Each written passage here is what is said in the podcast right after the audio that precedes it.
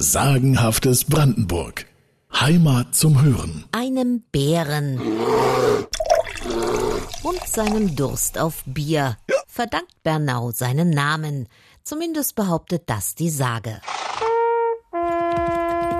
Um das Jahr 1140 herum soll Brandenburgs Markgraf Albrecht, genannt der Bär, in den Urwäldern an der Panke auf der Jagd gewesen sein. Die Jagdgesellschaft verirrte sich auf der anstrengenden Hatz.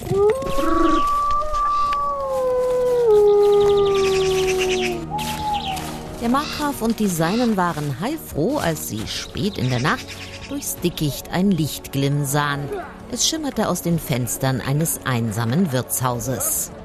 Die askanischen Ritter wurden freundlich empfangen und die Verständigungsprobleme mit dem slawischen Wirt wogen bei gutem Essen und Bier bald nicht mehr ganz so schwer. Vor allem das Bier tat es dem Markgrafen Albrecht an.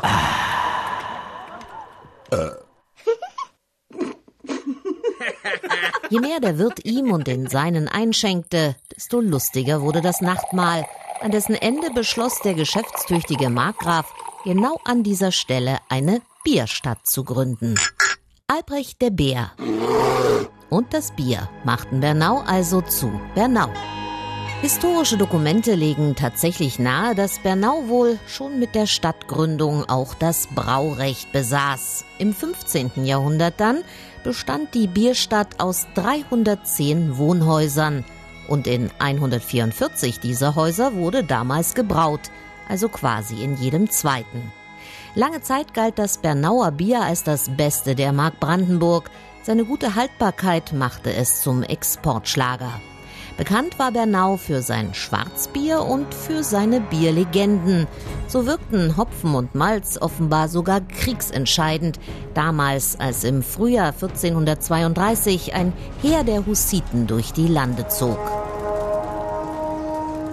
Ausgerechnet vor Bernau wurde der Eroberungsfeldzug der böhmischen Krieger gestoppt. Und wie? Auch dazu gibt es eine Sage mit gleich zwei Erzählvarianten.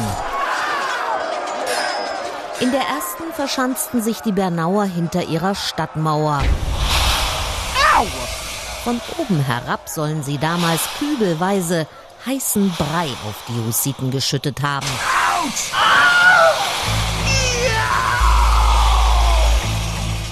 Dieser heiße Brei war dann wahrscheinlich Biertreber, den es in Bernau aufgrund der vielen Brauhäuser nun wirklich reichlich gab. Wir verwenden Biertreber heute als Futtermittel, auch als Bau- und Dämmstoff oder als biogenen Brennstoff. Ouch! Vor 600 Jahren verhinderte der Treber die Zerstörung der Stadt Bernau. Und mehr noch, so behauptet es zumindest die Sage. Denn fortan hieß es gar, der Bernausche heiße Brei macht die Mark Hussitenfrei. Gleich ganz also sollen die Bernauer die böhmischen Krieger aus Brandenburg vertrieben haben.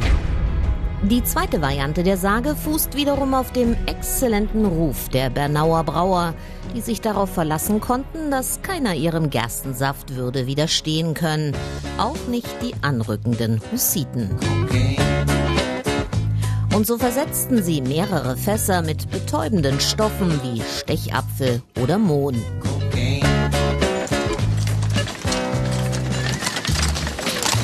Auf einem Fuhrwerk verließen diese Bierfässer dann die Stadttore.